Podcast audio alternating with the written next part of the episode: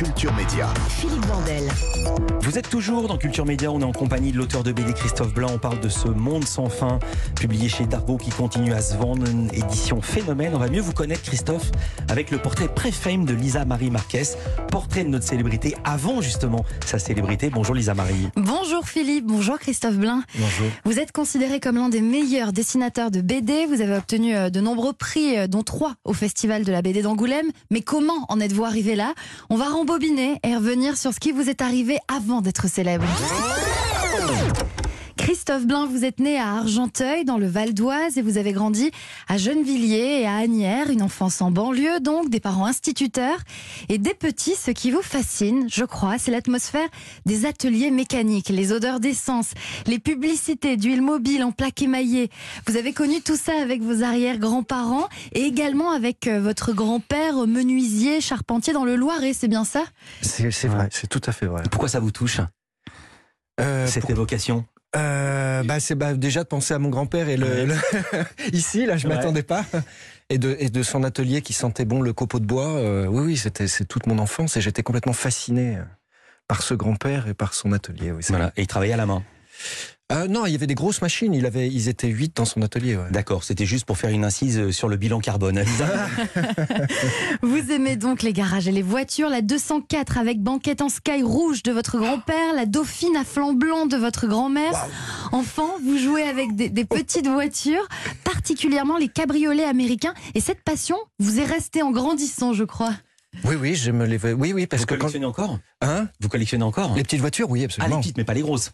Les grosses. euh, Aussi. je- euh, enfin, Il n'ose pas le dire parce que c'est pas politiquement correct. J'ai vu à votre tête que vous en avez. hein? Peut-être.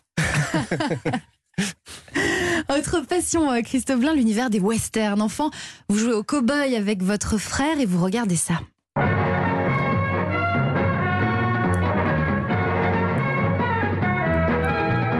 C'est la série euh, Les Mystères de l'Ouest? Oui, oui, absolument. Non, oui, j'étais complètement fasciné. J'avais aussi, 5 ans. Oui, j'étais fou de ce- cette série.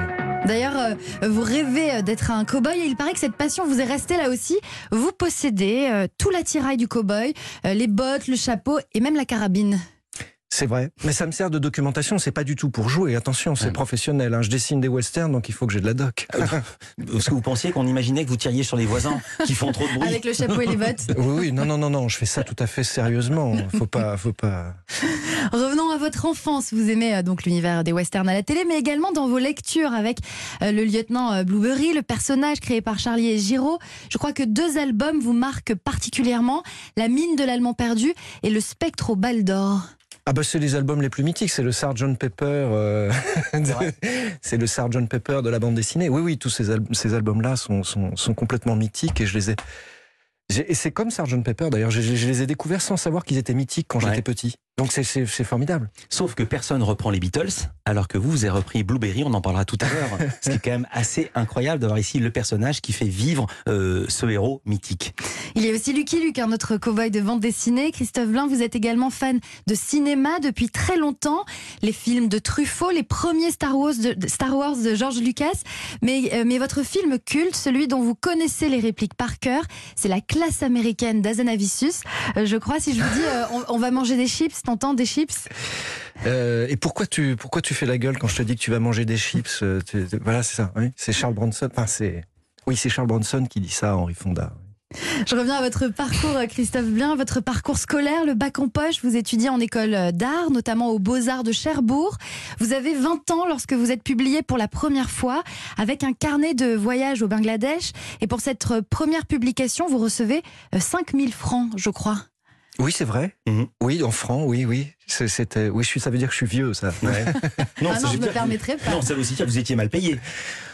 Oui, enfin, je voyais pas ça comme ça à l'époque. Bien sûr. C'était non, non, non, non. J'étais tellement content. Enfin, ça m'a fait, ça m'a fait bizarre d'aller au Bangladesh quand même. J'avais jamais été plus loin que l'Irlande à l'époque. J'avais 20 ans et ça a été, ça a été un choc.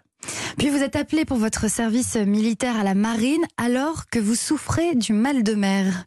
Mm, Oui, c'était terrible. Et je pensais m'amariner et j'ai découvert que je souffrais de nopathie chronique, c'est-à-dire que je ne peux pas m'amariner en mer. Je suis, je suis malade. Si ça bouge, si Je sais, pas bouge ce pas, que ça, je sais pas ce que ça veut dire ma marinée. À mariner, ça veut dire qu'on supporte le mal de mer. C'est-à-dire que généralement, les gens ont tous le mal de mer. Au bout de trois jours, ils s'habituent. Mais pas vous. Pas Mais moi. pas vous. Pas moi. De ce service militaire à la marine, vous en tirez des croquis qui vous ouvrent les portes des maisons d'édition. Christophe Blin, euh, vous publiez euh, Carnet d'un matelot, puis Le réducteur de vitesse, primé au Festival de la BD d'Angoulême. Deux ans plus tard, le premier tome d'Isaac le pirate paraît, à nouveau récompensé à Angoulême. C'est votre premier grand succès, le premier d'une longue série. La suite, on la connaît, et moi, je m'arrête là. Merci beaucoup Lisa Marie Marquez.